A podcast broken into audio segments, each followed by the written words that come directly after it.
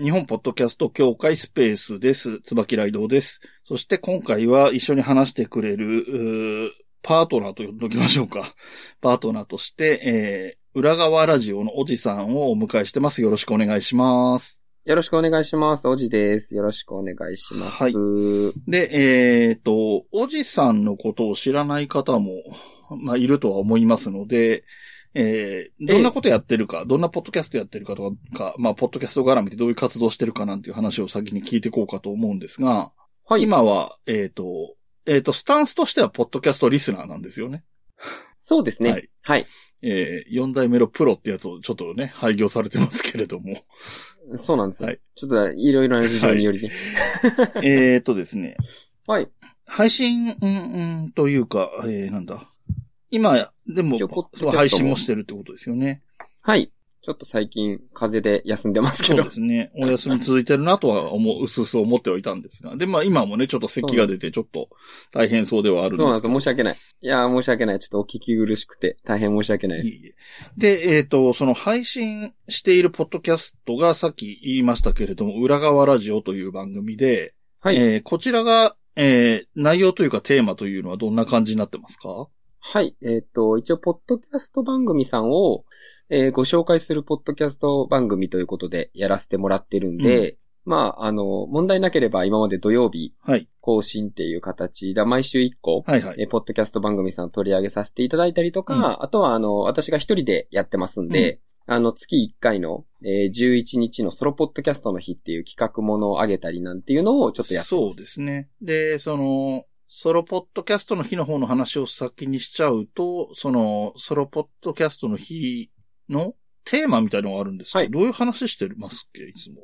いつも結構思いつきでいろいろやってて、うん。で、まあ、例えばソロポッドキャストの別の方をゲストに招いてみたり、あとは直近だと、その共通のテーマで、えー喋ってみたりみたいなこともやってる。して、うんうんはい。で、プレイリストまとめてみたりなんていうのもちょっとやってみたりはやってましたしてます。。ねなんか、共通のトークテーマで5分でしたっけ、あ、そうですね、5 5分間の。音源を作ってもらって、それ、まあまあ、もちろん配信もしてもらうんだけども、それをまとめたのを、えっ、と、Spotify のプレイリストとしてあ、そうですね構成。するというか、ね。公開してうんうんはい。やってたり。あと、僕が聞いてて面白いなと思ってるのは、その、11日が入ってる週の土曜日に、あ、はいはいはい。イレギュラーな感じっていうかね、通常とは違う配信になるっていうのをやってて、えっ、と、聞いた回で印象的なのなのだと、えっ、と、マイクが変わるとどう変わるかみたいなテスト的なことをやってはいはいはいはい。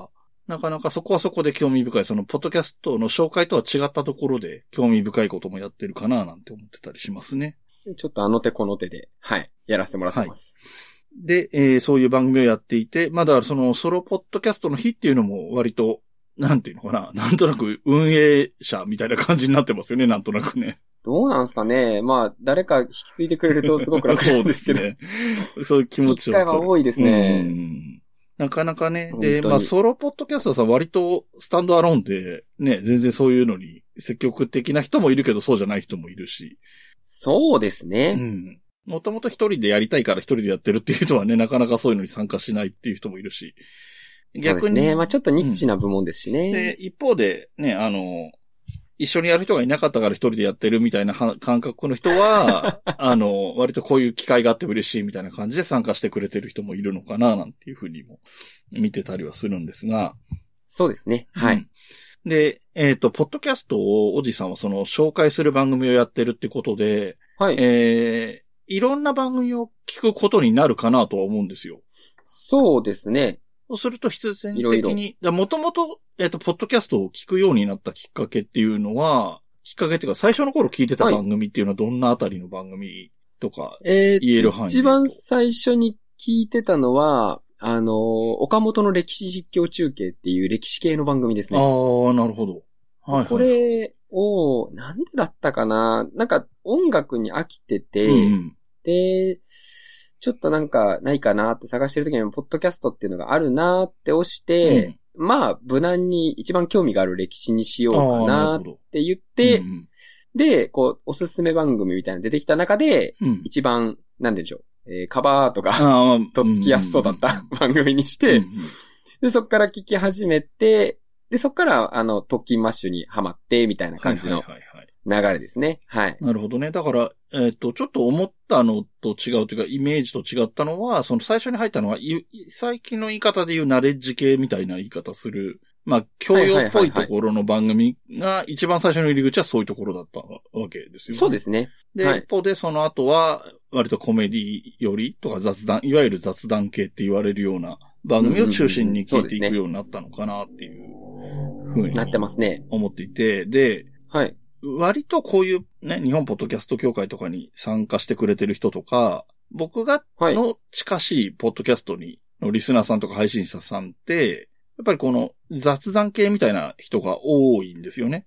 ええそうですね。うんなので、こういうのが中心かなとは思っちゃいがちなんですけど、こういうのがポッドキャストだろはいはうとか思っちゃいがちなんですけど、意外と広いじゃないですか。その単純にジャンルの名前だけ見ても。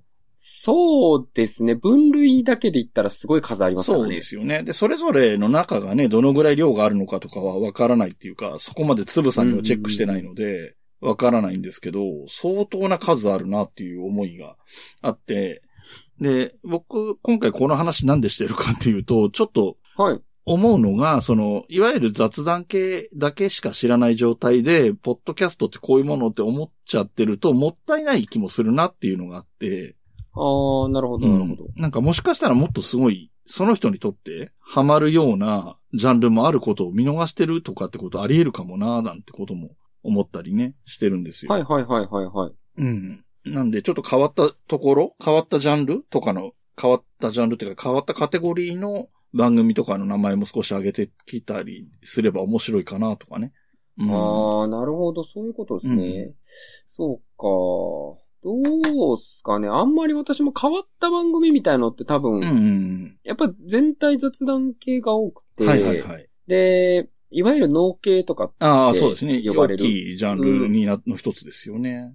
そうですね、ものだったりとか、あとまあ一部オカルト系であったりとか、はいはいはいはい。っていうのも聞くんですけど、えっ、と、正直これって大枠で言ったら雑談系なんですよ。まあ、そうっちゃそうですね。イメ そんなにすごくこう、ナレッジな感じの内容っていうよりは、うんうんまあまあ雑談込み込みでみたいな感じ。まあ、そうですよね。なんで、うん。なんか広いようで私が摂取している界隈って実は同じ雑談って鍋の中に。ああ、入ってるようなそういう印象なんだ。そうなんですよ。印象ていうかでは、うんまあ一部本当に教養のやつもあったりはするけど、うーん、今聞いてるのだとどっちかっていうとやっぱり雑談の方がうん。圧倒的に多いかなっていう感じはあって、ニュースとかは全然聞かないですね。逆にニュースもね、一つ、そういう意味では大きいカテゴリーの一つで、あの、なんてあいうのかな。ね。やっぱりリスナー層が全然違うと思うんですよね。その、なんだろう。うんうんうんうんうん。音で新聞をき読んでるみたいなノリの人とかね。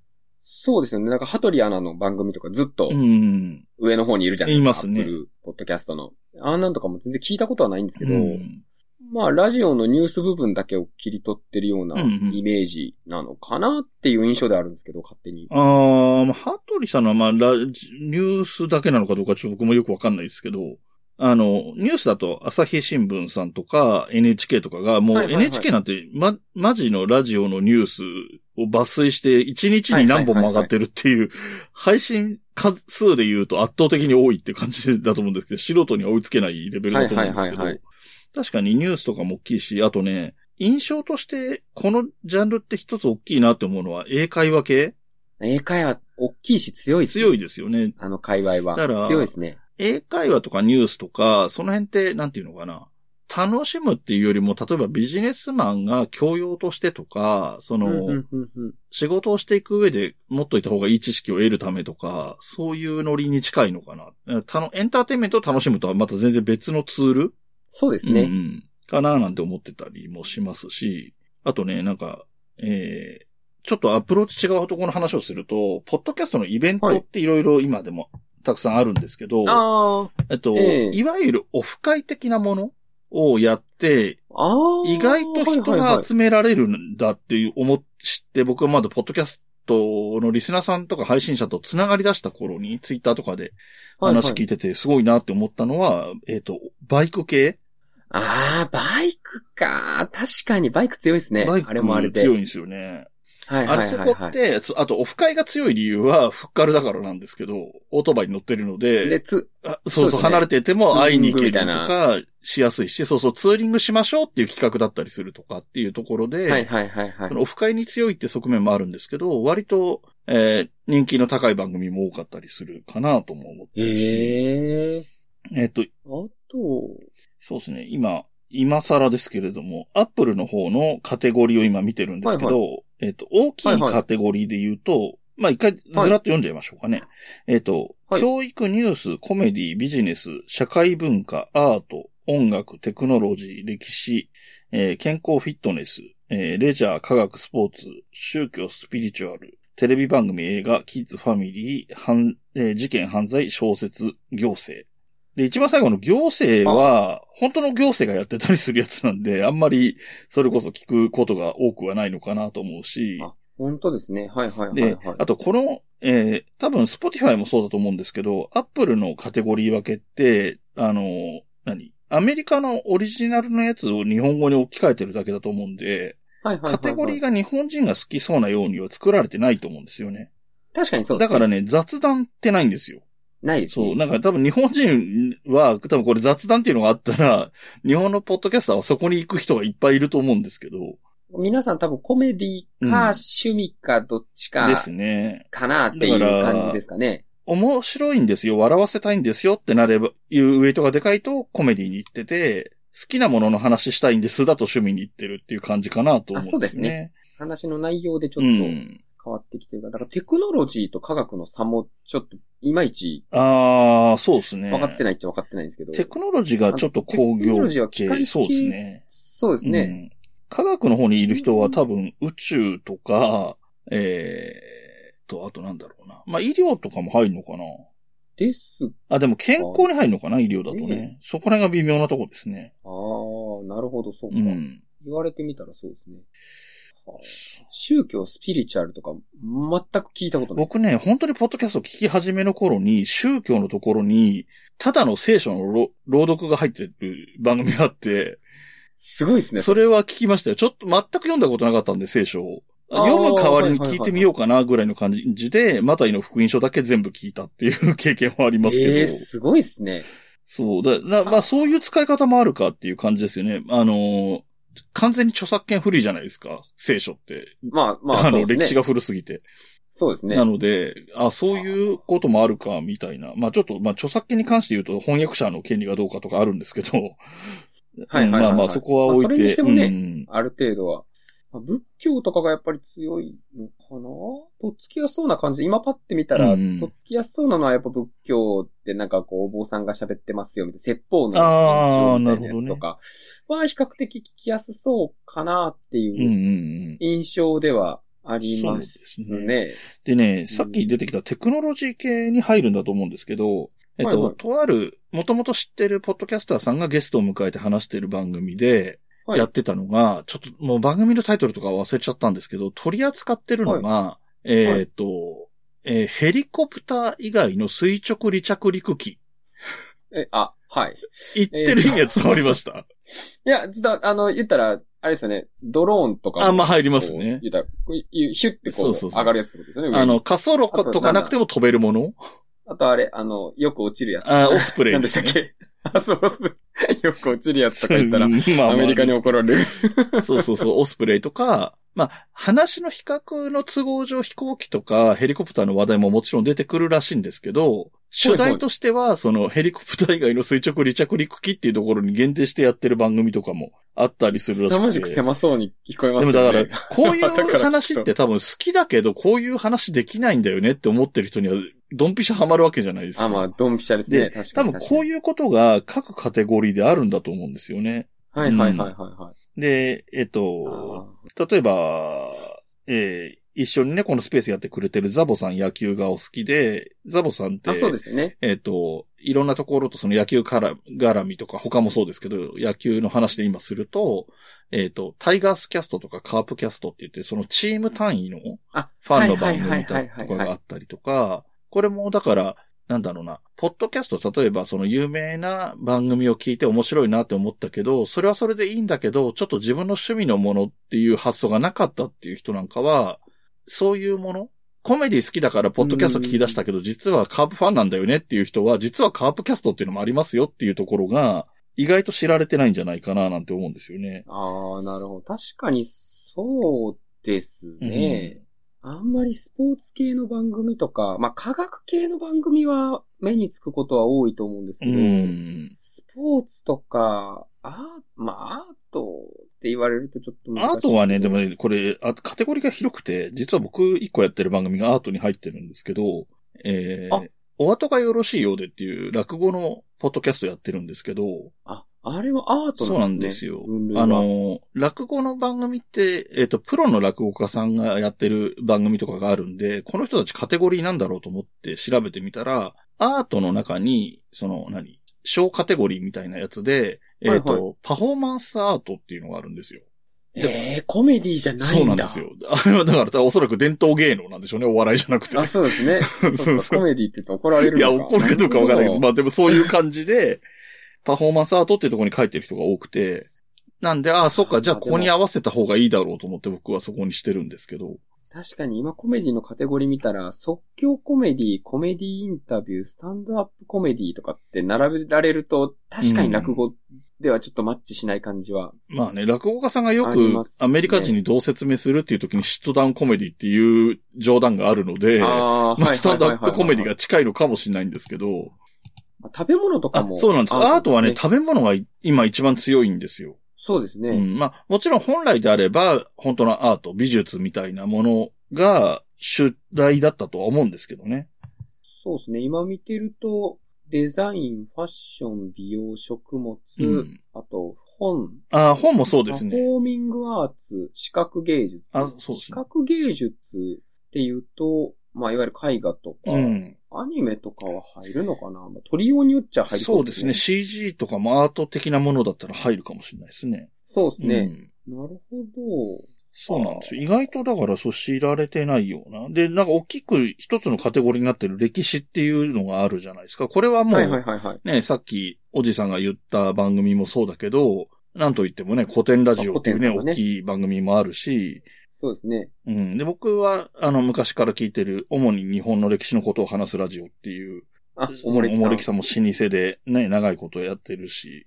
で、昔は、もう今やってるかどうかちょっと怪しいんですけど、セカチェラっていう、世界一周チラミの世界史っていう番組があってですね。面白かったですよ。。あの、当番制でせん、あの、先生役が変わっていくんですけど、4、5人メンバーがいてあ、。はいはいはいはいはい。ビンゴで国を決めて、その国の歴史をやるっていうスタイルで、だ決まってからそのせ先生役の人が自分で調べて発表するみたいな、ちょっとゼミっぽいって言えばゼミっぽいんですけど、へーはいそんなスタイル。ルでやってて。でもまあ、あのー古くからやってる番組なので、割とその、今のポップな感じよりかは、あの、きちんとしたものをやろうみたいな意識が強かったので、割と丁寧に調べてやってくれてましたね。なるほど、うんそう言われたら、だから結構、界隈としては広いし、まあ、ポッドキャストって一口に言っても、その、本当に大分類中の大大分類じゃないですか。うんうんうんだから、なんかみんなが思うポッドキャストって人それぞれだいぶやっぱ差があるんうん。で、そうですね。ポッドキャストってこうだよねっていうと、結構 そうそうそうそうそう。差が出たりっていうのはありますね。誤解を生むかなとは思いますね。だから、キッズファミリーとかも、うん。どうなんだろうな。ああ、まあでも、キッズファミリーは、今パッて見てるとなんか子供向けの。番組とかが多いのかなっていうあ印象ーで、そうですね。ちょっともしかしたら YouTube とかにああ、そっちの方が強いね、当たると、ちょっとよ弱めなのかどうなのか。子育てしている人は案外子供から目が離せないと耳だけはっていうこともあるかもしれないですよね。ああ、なるほど。ちなみに今見てたらうん、有名どころだと、うんファラケのグッドボタンあさんは子育てのカテゴリーに今入ってましたよ。あ。あ、なるほどね。あのー僕の知り合い子供も、さんいるから。うちの子日記っていうのやってる人もいるんで、多分あの人たちはここのカテゴリーかな。要するにそれこそ家ですかね庭、子育てのことを夫婦で話してる番組だあったりする。あ、そしたらじゃあ、でもこのカテゴリー分けってこれ自分で選ぶじゃない選びですか。ます。ね。だからそこが難しいですよね。そうの、ん。内容が、あの、なんて言うんでしょうね。旗から聞いたら、あ、あ、教育の話だなと思ってもコメディにいたりとか、はいはいはいはい。あそうですね。いうことも発生するじゃないですか。しますね自分で選ぶから。うんうんうん。いや、この辺も、なんかね、こう、AI が判定してくれたりしたらいいんですけど。ああ、そうですね。さすがにそこまではまあまあ難しいんですよね。難しいでしょうけど、ねなんかね、内容を判断して、その、なんていうのかな。それこそ YouTube みたいに元締めがいれば、そういうところがね、大きいか企業とかだったら、そういうところがチェックして、ここはこう書いてあるけど、こっちとかって、やってくれればいいっていう側面もあるけど、まあね、そこが自由なところがいいところっていう 側面もあるから難しいですけどね。まあそうですね。でもやっぱり、総合の過程、あの、ランキング、その、アップルの方で見ると、やっぱり、はいはいはい辛坊さんとかが強くて、辛坊さんずっといますね。うんで、やっぱり芸能関係の人が多いですよね。だから、そうじゃないところで言やっぱり古典ラジオとか、英会話系でバイリンガルニュースとか、その辺が強いのかな。やっぱりニュースでだと NHK が入ってたりするけど。インズ・イングリッシュとか、うん。えっ、と、 OVER THE SUN とか、うん。まあまあ、有名どころでもやっぱり。あとは芸能人がやっぱり圧倒的に多くて、多いですね。うんで、その芸能人のやつって何かっていうと、まあ、大概コメディか、その、安住さんみたいな、その、ニュースバラエティみたいなものそうですね。うんまあよくテレビで見る顔の人たちがやってるやつが、多いですからね。やっぱり多いのかなっていう、うん、感じは。逆に言うと、その、なんだろう。例えば大学の先生が、なんか専門分野の話してるとか、そういうのはあんまないから、ないですそうねな。そういう形のナナレッジ系みたいなのがあれば、それはそれで面白いんだと思うんですけど、なかなかね確、かに。うーん。まあ、そこまで専門家じゃないけど、ゆる言語学ラジオさんとかはね、割と専門性高い感じでやってますけど、それでもプロではないですからね、その、言語学のプロっていうわけではないですから、二人とも。ゆる言語は私聞いたことないあの。ー大学で言語学をやっていた人で、現在出版社の編集者の人と、えっ、と、ライターさんっていうのかな。はいはいはいはい。あの、ウェブ記事書いてた感じのところから、ライターとして体制した、体制したっていう言い方でいいのかちょっとわかんないですけど、それで食っていけるようになったっていうような感じの人ですかへね。ーちょっと言い方語弊あったら申し訳ないですけど。ナレッジ系にはなるもちろんもちろん。で、やっぱり相当強いですけど、まあ、この番組は、あの、YouTube もやってたりするので、そっちの評価もあってっていうところもありますけどね。はいはいはいはい。ああ。だからちょっと教養系とかがやっぱり全体数としては、ポッドキャスト聞く人の年齢層にマッチしてるのかなって感じはそうです、ありますけどね。。なんか時間がないけど、えー通勤中耳が開いてるどうしよう。そうですね。だからその、ところにうん。合うのかな。そう、あの、なんですかね。まあ、いなんか、あの、悪い意味ではなく意識高い系みたいな人は、その、移動時間も無駄にせずっていうような感じでやってるのかはいはいはいなっていう気はしますけどね。その、英会話とかニュースもそうだけど、教養とかもそういう意図で聞いてるのかなっていう気はしますけどね。私も昔はそのナレッジの歴史系聞いてうて、ん。最近はね、聞けてなくて、なんでかっていうと、もう通勤中頭使いたくないんですよ。ああ、なるほど。だからもう摂取する余力がなくて、うんうん聞き流しときたいんで、うん。なるほ勉強する系の番組はあんまり、本当にさっき言った岡本の歴史実どね。況中うんうん継ぐらいしか、うんなるほど。た、それもたまにちょっと更新されてるのまとめて聞いたりみたいなはいはいはいはい。感じでやるぐらいですね。まあ、あとは音楽とかか。音楽系も音多いですよね。ね。なるほど。音楽系って何なんですかねあんまり聞かないんでよくわかんないですけど。あれじゃないですか、なんかクラシックだどうだこうだとかもそうだし、あれはどこに入るんですかねほら、あの、音楽流すような、あ、でも音楽流す番組はアップルでは入らないのか。ああ。あれは Spotify のミュージックトークありそうですよね。そうそうそう。それはそうですね。ただ音楽やってる人がやってる番組とかで音楽のカテゴリーにいるっていうケースはありますよね。その音楽家の日常みたいな話をしたりとか。松任谷由実とか音楽に入ってますもんね。そう、松任谷由実入ってますね、今。私もトップ番組見てたら、うん松任谷由実入ってると思って。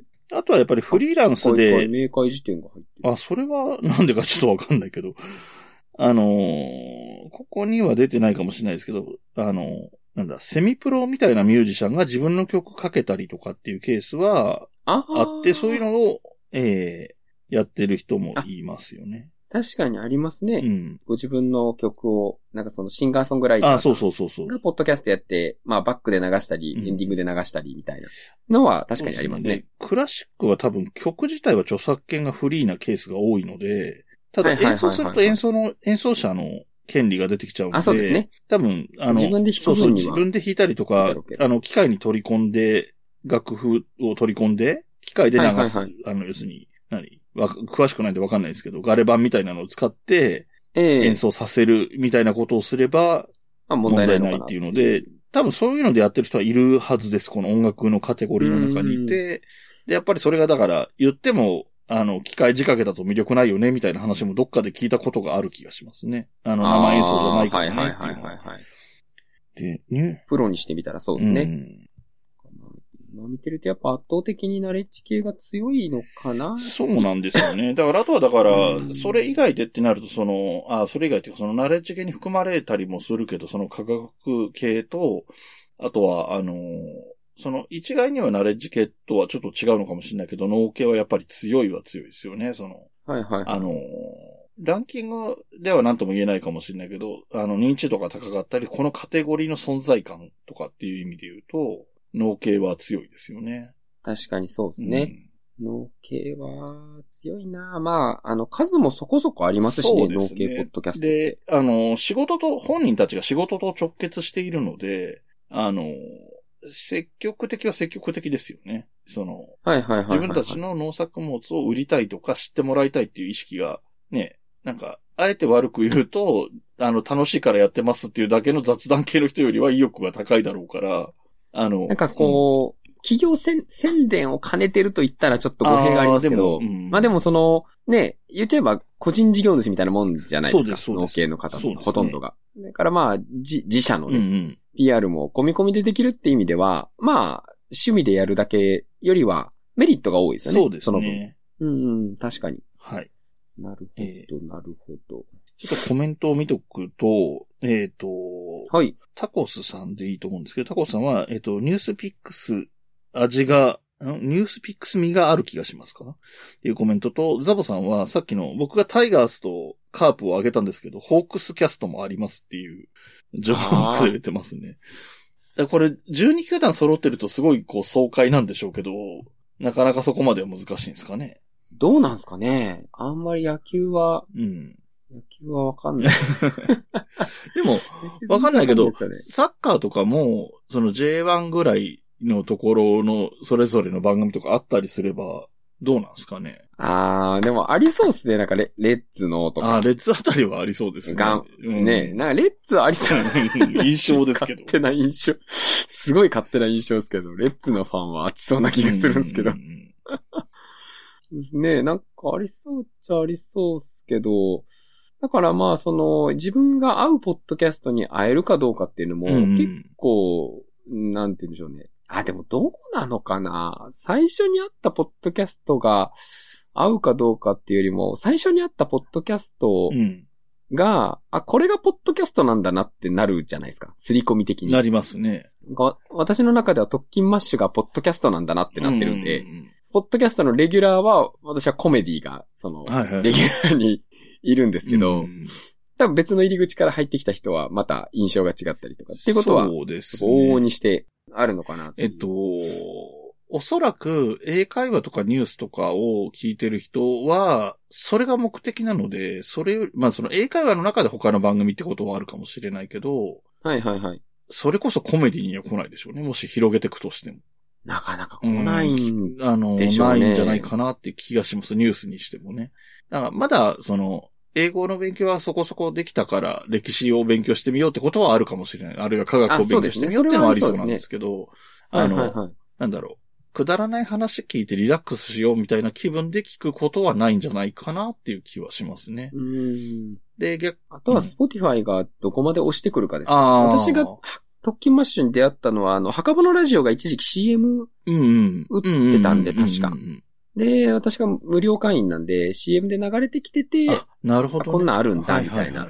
感じで、あ、なんか、ポッドキャスト他になんかあるかな、そういえば CM やっとったな、ぐらいの感じやったんで、うんうんそか。そこまで選んだりとかって感じではなかったんですけど、僕のことを話すと、僕は、えっ、と、TBS ラジオが一回撤退する前の TBS ラジオのポッドキャストを聞いていて、だから、えっと、TBS ラジオをラジコで聞いていると、その番組の中で、えっと、ポッドキャストでこういうこともやってますんで、よかったら聞いてくださいみたいなことを番組内でも言ってたんですよね、当時は。はいはいはいはい、はい。えっと、バナナマンさんの深夜のラジオの後に、この後のアフタートークをポッドキャストで配信しますみたいな話をしているのを聞いて、はいではいはい、はい。ラジオがメインで好きで聞いてて、でもそういうのもあるんだったらそっちも聞きたいみたいな形で僕はポッドキャストに入ってったんですよ。ああ、ななるほど。ので、僕は今でこそ全然離れちゃってるけど、実は有名人がやってるポッドキャストから入ってて、あ、そうなんですね。うんで、えー、ただ聞くものがハマるとすごい時間聞こうとするんだけど、そうすると案外聞くものがなくて、やっぱり1番組2番組しか聞いてないと。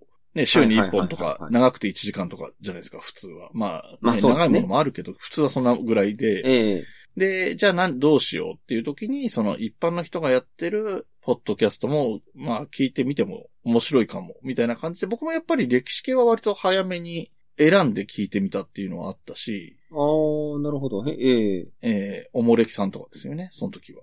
で、はいはいはいはいあとはやっぱりそのランキングで単純に上位にいるバイリンガルニュースってどんなんだろうと思って聞いてみたりとかもしてたし、はいはいはいはい。で、英語と歴史ってきたから、あと理科系かなとか思って、そんな理科の時間を聞いてみたりとかっていう、いわゆるナレッジ系をある程度聞く一方で、その、趣味とかコメディに入ってる番組も聞いてみて、その聞いて、で僕は割とハマってったので、いっぱい聞いて好きなやつを探してみようっていう気持ちで探したんで、えっとね、はいはいはい。総合ランキングの上位を探すから聞いてったみたいな印象だったんで、あんまりカテゴリーは実際にはその時は、へえあの、ナレッジ系はカテゴリーで探した感じがあったんですけど、コメディ系は単純にランキングで上位にいたからっていう理由で選んでたかな。ああ、なるほど。で、当時は TBS がすごい、ポッドキャストでも頑張ってたんですけど、富士、あえっと、はい日本放送とかはまだ全然だったので、はいはい。ランキングがそんなに持ってかれ、あまあもう TBS は圧倒的に上位、ベスト10のうち8本が TBS みたいな感じはあったんですけど、はい。でもそれ以外で他の企業とかがやってるとか、ラジオ局がやってるとかがなかったので、一般の人のやつも割と20位、30位とか見ていくと結構数がいたんですよね。ああ。そうそうそれでその中で好きなものとか気になるものを聞いて、で、聞いて違うなと思ったらすぐやめてみたいな感じで選んでいってっていう感じでしたかね。今はもうね、うん企業がバンバン入ってきてますからね。そうなんですよね。企業が絡んでない番組の方がランキングでは少ないですからね。そうなんですよね。だから、あのー LINE のスタンプって、あの、はいクリエイターっていうのがあるじゃないですか。なんか、あの、はいはいはいはい一般の人が作ってるみたいな。ありますね。あんな感じで、一般の人がやってるのとプロがやってるのがそもそもジャンルとして分けてくれると、分けてほしい検ですよ。なんか索しやすいんですよね。みたいなね、うんやってくれると、うん、なんかランキングがもうちょっと機能するかなって気はそうですね。しないでもない。やっぱ母数が全然多うんう分ん。違うんで、リスナー保有数が。まあ、それはね、もう絶対的にもともとラジオとかでし、あの、元がラジオ番組だったりするから、ラジオリスナーがそのまま来てるっていうのがあると思うんで、そうそう。だそう思うと、ラジオすげえなって思いますけどね。あの、ああ、そうラ。ジオを聞いてるから、ポッドキャストを聞きに来てる人がいるっていう中で、ポッドキャストの上位に入ってくるわけだから。そうですねんだって。これのポッドキャストだけ聞いてて、ラジオ聞いてませんっていう人あんまいないと思うんですよ。その、辛坊さんとか。あんまり。ああ、いや、まあそうですねいないですね。うんいや、だからラジオ、やっぱね、あの、無料でポチッと押したら聞けるっていうのはやっぱでかいですよね。でかいよねまあ聞き流しですけど、うん大体の場合は。で、私もたまに聞きますけどね、ラジオ未だに。ラジオって、あの、なんか話が逸れてきましたけど、ラジオって、はいあの、よく言うのが、時計代わりってよく言うんですよね。その、商売やってる人とかあが、ーはいはいこのはい番組の。このコーナーが始まったから、仕入れに行かなきゃとかね。仕入れだかわかんないですけど、とか。そろそろ店閉め。める準備しようかとか、それをラジオのこのコーナーが始まったらとか、この番組が始まったらっていうので聞いてるので、あの、ラジオを日常的に、昼間とか日常的に仕事しながら聞いてるような人って、あの、変えないんですよね、番組を。だから、まあ割変えたら支障出ますもんね。そうそうで、だから番組自体も長寿な番組が割と多いんですよね。そういう日中の番組は特に。はいはいはいはい。なので、なんか、ポッドキャストはどんなに頑張っても、そういう、何？今、確か、時報っていう表現が出てきたと思うんですけど、コメント欄に。はい。そうそう、時報の役割は果たせないんですよね。あそうですね。真逆にうん。いますもんね。いつでも、どこでも、何回でも聞けますよっていうのが売りですからねそうそう、そこが売りなんで、それが売りに、それを売りにすればいいんだけど、その、ラジオのその売りには真似はできないので、だから案外、そうですね。そういうところが似てて違うところではあると思うんですよね。はいはいはい。確かに。まあなんか、ザボさんも TBS ラジオジャンクから入ったらしいですよ。ええあの頃ちょっと一回何度目かのブームだったみたいな感じありますからね。ポッドキャストの。まあ今みたいな大きいブームじゃないんですけど、あ、ちょっとコナミが来てた時期があるんですよ。今もでも、どうなんすかねなんか、 Spotify はやけにうんアンカーを押してくるじゃないですか。まあそうですね。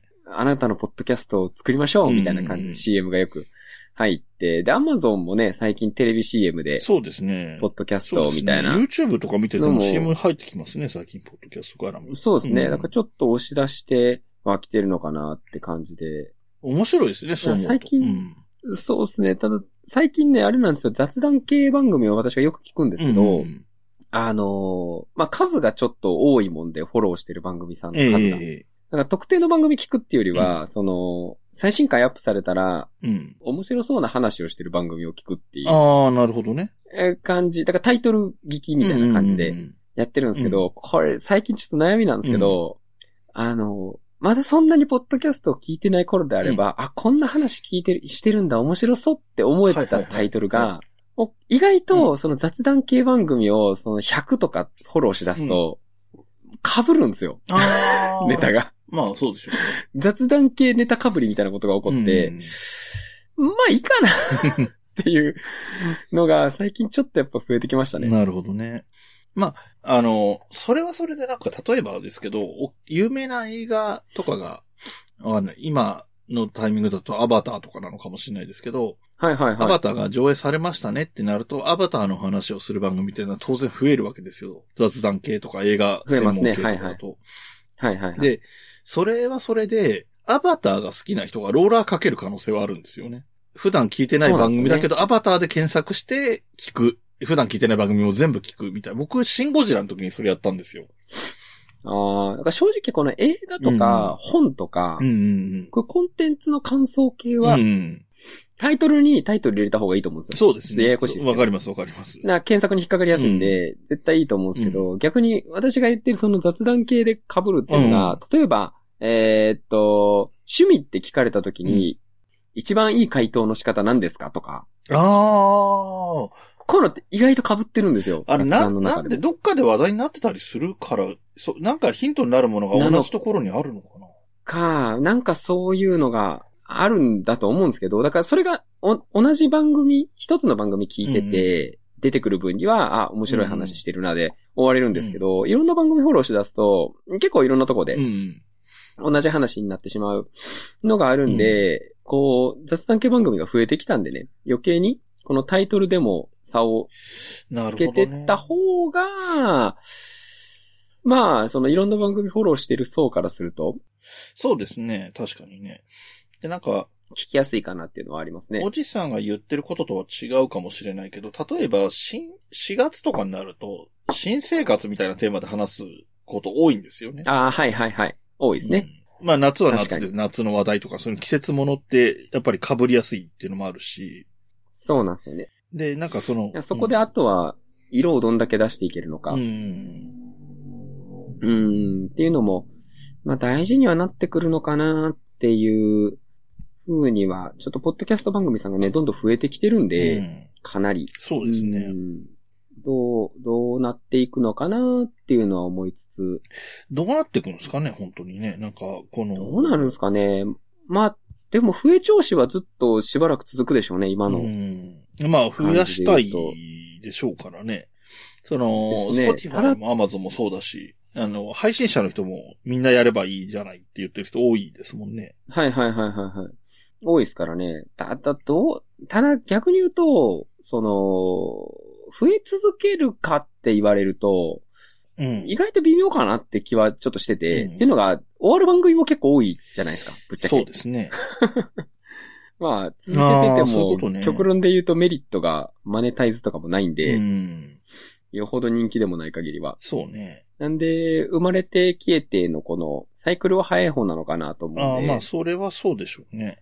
ただ、やってみて、うん。こう、ポッドキャストやめても、ポッドキャスト聞き続けるみたいな人は、まあ、もちろん。な、いるとは思うんで、このポッドキャストリスナーっていう全体の母数は、ずっと右肩で上がっていくのかなっていう気はしてるんですよ。だから、ポッドキャストをやって、やめてリスナーにななる。うんうんまあ、いうような人たちも含めていくと、基本的には右肩でリスナー層は上がってって、ポッドキャストの数はずっとある程度の一定高止まりまでしたら、うんあとはまあ、うなるほどね。なんか増えて消えて増えて消えてのこの流れになってって、最終的にはリスナーの方があ、そうか。ある程度高まっていくう流れになるのかなって、そうなってくると市場っていうのもまた見えてくるのかなって気はしてるんですけど。そうねその形になると、その一回、えっ、と、だもともとリスナーで始めない人ももちろんいるけど、始めた人が番組辞めたからってリスナーじゃなくなるかっていうと、まあそこは確かに残る可能性の方が高い気はするから、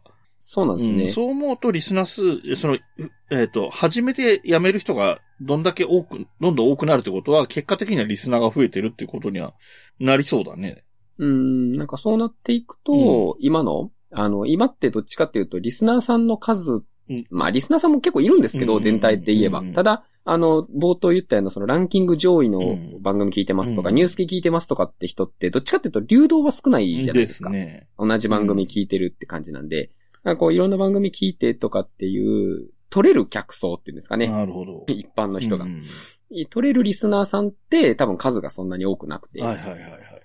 取りに行けるリスナーさんって。なんか、そこが増えてくると、もうちょっとやりがいというか、やり方みたいなのが変わってくるのかなっていううんうんうん。風にもちょっと期待はしてますけどな。んか、ポッドキャストの、こう、イベントやって成功してる人とか、そのリスナー数がめちゃめちゃ多い人を見たときに、あの、自分もそうなれるって思って始めることってあると思うんですよ、ポッドキャスト。ああ、そうですね。で、はいはいはい。あの、地続きなんですよね、そこまで。その、そのいただきまではいはいはい地続きなんですけど、標高が全然違うじゃんっていうところがあって、ええええええで、ね、山の頂点は1点でしかないんだけど、裾野は広かったりするので、はいはいはいはい。なんか、みんなが頂点までたどり着けるわけじゃないんだけど、頂点しか見てないと、自分も頂点に行けるような気がしちゃうみたいなところはあるかなとは思ったりもしましたね。最近ちょっと思うきっかけがあったので。ああ。まあ別にいいんです。だからそれで、なんか、それで、その、なんかマネタイズできないからとか、頂点に行けないからってやめちゃうんじゃなくて、その、それでも楽しいじゃんみたいな感じになればいいなとは思うんですけどね。うーん。まあ趣味としては多分それが正解な気はするんですよ。うん。あの、頂点になってる番組とかって、えーっと、まあもしかしたらその、ね、単純な運で、運も実力のうちみたいな番組ももしかしたらあるかもしれないですけど、基本的にはああいう番組さんって、頂点になるべくしてなってる。のが多いと思うんですよ。その、かけてる時間とか、うんその、まあ、例えばお金とか、今までの積み重ねとかっていうのをそうね。含めて全部足してった時に、やっぱ頂点にな、なるべくしてなってるそうですね。確かにね。ので、なかなかポンって初めて、さあ、みたいなのはやっぱりちょっと、難しいでしょうね。結構やっぱあの頂きは見えてるより高いうん。なって、なんかそれこそあの、 Spotify とかの、うんあの、総合ランキングうんうん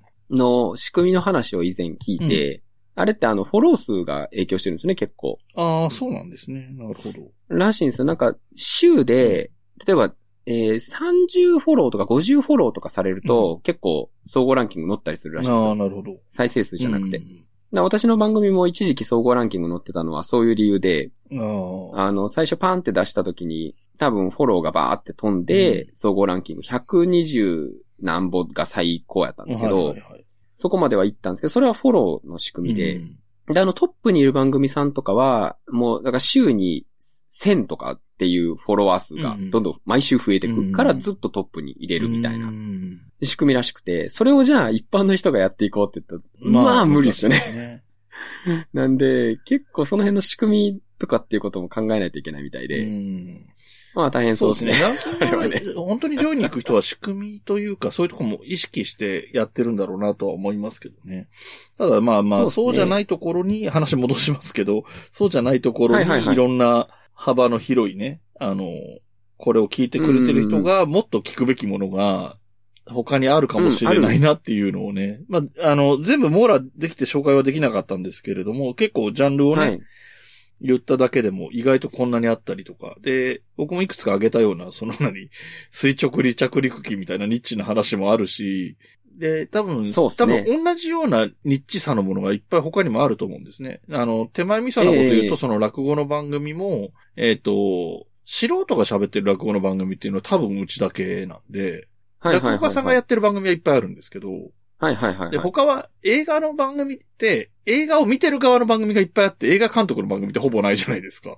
まあ、確かにそうですね。も、落語はいはいの世界って、落語家さんがやってるポッドキャストの方が多くはないけど、数は一応ある程度あって、聞いてる側が配信してるのはうちぐらいしかないっていう不思議な環境だったりすはいるので、はいはいはい。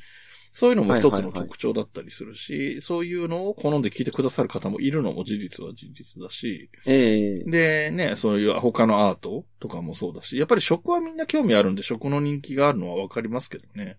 そうですね。だからそういう番組とあとはどう出会うかですね。そうですね。だからやっぱり、その出会いが、どこで見つけてもらえるかっていうところ、うん、うん。もう、まあもうちょっと見つけやすくなっていく。なんか、あれって前から出てました？ちょっとご存知だったらあれなんですけど、Spotify の、えっ、と、エピソード一覧あるじゃないですか。はいはいはいこの、エピソード一覧の横になんか、この番組に似た番組みたいなタブが、いつからあるんだろう？前からありましたっけ？あのー、最近気づいて、アップルは昔からあるんですよね、あれ。それが、うん。あ、だからそういうので、まあどういう基準で選んでるかわかんないですけど、で、ちょっとね。おそらく、だから両方をフォローしてる人を、が多い番組みたいな検索になってるんだと思うんですけど。そういうことか。いや試しに自分の番組見てきたら、うん見てみたら、な一件も表示されなかったんですよ。似てる番組。あ一件もねえわと思って。おすすめ番組みたいので出てきたやつで、自分がやってる番組が出てきたことありますけどね。あの、複数やってるんで、他のやつを選んだら、あー。他のやつの A っていう番組の押す、あの、何？これを聞いてる人はこれも聞いてますみたいなやつで、B っていう僕がやってる番組が出てきたみたいなことは。ありましたけどね。なるほど。なんかそういうのでちょっとこう、もう少しね、ランダム性というか。そうですね。でもやっぱりあとはそのアップルさんも、 Spotify さんもやってるけど、なんかこういうテーマのおすすめとか、新着とか、その、はいはいはいはい。ベストとかランキングとかじゃないものもあるじゃないですか。今週のおすすめとか、ありますねお。笑いとか、今回で言うと、ここは、 Spotify さんは、フードドリンクみたいなテーマやってたりもするし、あと読書とか、ねはいはいはい。漫画とか。そういう、ああいうのってでも、なんだかんだ言ってそこそこもう知ってる番組はあ多くないですか？多いですけど、なんか、はいはい。いわゆる人気番組というところまでは行ってない知り合いのやつがこういうところで載ってたりするのがツイッターで見かけたりすることがあるので、へえ、じゃあワンチャン。そうです、そうです。で、あの、初めて取り上げてもらいましたみたいなこと言ってる人もいたりするので、はあ、いいですうね。ん、なんで、僕はまあ、あの、ツイッターで知り合ってが多かったりするから、そういう人が言ってるので気づくんですけど、だからええ本当は広げたいと思ってるところまで行ってる人は、そういう、アップルとか、あんえっ、と、 Spotify のそういうおすすめみたいなのを、はいあれ、ま、ある程度毎週とか毎月とかで変わってるんだろうから、それを追いかけてチェックするのも悪くはないとは思うんですよね。そうですね。どうしてもついつい自分がフォローしてる番組とかポンと飛びがちですけどね。あとは、はいそうじゃないリスナーさん、その英会話とかニュースとかを聞いてるリスナーさんに、はいはいはい。他のジャンルにも興味を持ってもらうにはどうしたらいいかっていうのが今後の課題かなと思ってたりしますね。そうですね。その時間をね、うんちょっとでもね、あの、あのー どっか別のね、番組に切り分けてもらえるそうそうと。聞く時間目いっぱいその英会話聞いてるわけでもないと思うんですよ。英会話を今日1時間聞いたらあとは音楽とかだと思うんで、全然多分そうですね聞く時。間は残ってる。まあ音楽を敵に回すこともないんですけど、あのーそういうことは多いと思うので、なんかね、ええあの、結果的にはまんなかったら仕方ないと思うんですけど、なんか知らないままだともったいないなとは思うので、一旦試しに聞いてもらえたらいいんじゃないかななんてことも思ってますね。うんまあ本当に合う合わないは、そうそう、結果そこはしょうがないんですよ。れぞれですからね。うん私もだって月曜特勤マッシュうんを知り合いに勧めたんですよ。うんこれ面白いから聞いてみてくれって言って、ポッドキャストってあんねんって言って、聞いてもらったら、あの、ものの見事に外しました。ああ。難しいですよね。そうでもなかったわって言われて。あの、まあ、あそれもそうなんや期待値が上がっちゃったってこともあるかもしれないですけどね。そうでもなかったわって言われた。あ、そっか。まあでも好みですよ。やっぱりそういう人気番組でも全員にはまるわけじゃないし、僕はやっぱり今聞いてる人でかなりまだまだな感じのリスナー数だけど、面白いじゃん、これ毎週聞けるじゃん、楽しめるよっていう人もいますしね。あ、そうなんですね。うんそういうのを見つけると、見つける楽しさみたいなのもありますからね。そうですねぜひ、ちょっと探していってくれる人が増えてくると、そうですね。いいかなと思いますね、あとあれですね。まあ、あの、これも手前味噌になりますけれども、えっ、と、日本ポッドキャスト協会でやった48時間配信リレー。あれはランダムにいろんな番組聞けますよ、マジで。はいはいはい90何番組が、参加したいっていう条件だけが統一、っていうか何、共通してるだけのコメディの人も多いけど、ええそうじゃない番組もいっぱいあるから、ええあの、いわゆるゲイポって言われてるゲイの方がやってるポッドキャストとかもかなりの数出てましたしね。そうですね。うん。なかなか面白かったですね。うん。そういうのでもちょっとずつ出会っていってもらって。そうですね。まあまあ、どうしてもハマっちゃうとね、一つのいやまあそれもわかるんです重々わかるんですけどね。重々わかるんですけどね。そうそうそう。ちょっとね、一週間に一回ぐらいね。そうですねなんか、新しいの聞いてもらえるとね。はい。いいっすねそうですね。はい。はい。ということでですね、えっ、と、そろそろお時間もいいお時間になってきてるんですが、ちょっとお知らせしたいことがいくつかありまして、えっ、と、日本ポッドキャスト協会、はい。YouTube も一応やって、まあ今ちょっと長く休止中なんですけどね、そのポッドキャストの日のイベント以降は配信がないんですけど、はいはい。えっと、今、現時点の予定では、えー、12月30日に、えー、今の会長である、えー、徳松武さんが何かしら配信をするみたいです。まあ、そんなに、あの、あ行々しいことではないと思います。あの、近況みたいなレベルの話だと思うんですけど、はいはい。えーそういう予定になっておりまして、で、この、えっ、と、ポッドキャストの、日本ポッドキャスト協会スペースは、えっ、と、今回が、えー、で、一旦多分年内がこれが最後になるのかなで、ちょっと間が空くのかな今の予定だと、あ、そっか、もうお正そう月なんですよ。で、ちょっと長めなんですけど、えっ、と、金曜日っていう前提で言ってるので、えっ、と、1月5日はお休みをして、あ、1月6日かな？は6日お休みして、えっ、と、13日が、一応今の現時点の予定では、えー13日がモグタンが担当で、えーその次おー20日がザボさんの予定になってますね。あ、なるほどはい。。で、お二人がどんな話していくのかはまだわかりませんし、で、また、えっと、5回分ぐらい回ると僕の番が回ってくるんですけれども、4回か。で そこはまた誰かと何かまた違ったテーマで話すのかなと思いますので、またそれもよかったら皆さんお聞きいただければと思います。えー、コメントは何か増えてたりしますかね？コメントはそんなにかなただ、あ、あでも、えー、オノマトの B 面さんが、おじさんのプロ意識すごいっていうコメントが来ていたり、いやいや、もうプロじゃない。もうプロじゃない。もうプロじゃないんであれですけど。書かないクリエイターさん、逆に自分とテーマ被った人と話してみたい。あ、なるほどね。いや、申し訳ない。書かないクリエイターノートさんは被らん。あ、そうなんですあね。れは被らん。あ、そうなんだ。被らん。そういうタイあれ。は被ったの見たことない。そうなんですよ。ちょっと、ね、ちょっと違う感じうでん。やってるんで、被らないですけど。まあでもそうですね。被った番組さん同士で。だから、同じような話をしてる番組さん同士はなんかコラボしたら面白そうだなそうでって思ったりね。あ、それもそうですねね。ええそういうエゴサの仕方も面白いですね。あの、自分のところでテーマにしたのと同じ 言葉を検索かけて、同じこと話してる番組あったみたいな探し方で、コラボ相手を探してみるっていうのは面白いかもしれないですね。もういいかもしれないですね。うん最初はなんか分かりやすいね、テーマで。ちょそうですねっ。と検索かけてみたりとかっていうのもいいかもしれそうないしですね。なん、か、機会があれば、その配信者の方のそのコラボ相手の探し方みたいな話を探してみるのも面白いかもしれないですね。ああ、そうですね。うん。またそんな、最近コラボも盛んにそうですよね行われて。ます。すごいですよね。でも全然僕の視野には入ってこない感じですけど。私の方はコラボ祭りで、あーみんなでコラそうですねボコラボってなって。そうなん多いですよね楽しそうだな。であのーそうなんですあ、まあいいや、もう時間が時間なんで終わりにしようと思いますけれども。はいはい。ということで、えっ、と、次回は1月13日になりますということで、えーご承知おきくださいませ。えーこれのポッドキャスト版が、まあ、ポッドキャストで聞いてる人は聞いての通りなんですけれども、え1週間以内ぐらいには、年内ぐらいには、えーとポッドキャスト版も出せればと思っておりますので、よろしくお願いします。えー今回はえっ、と、トークのパートナーとして、おじさんに来ていただきました。ありがとうございました。はい、お聞き苦しくてすいません。ありがとうございました。えーそれでは良いお年を。ゆうとしお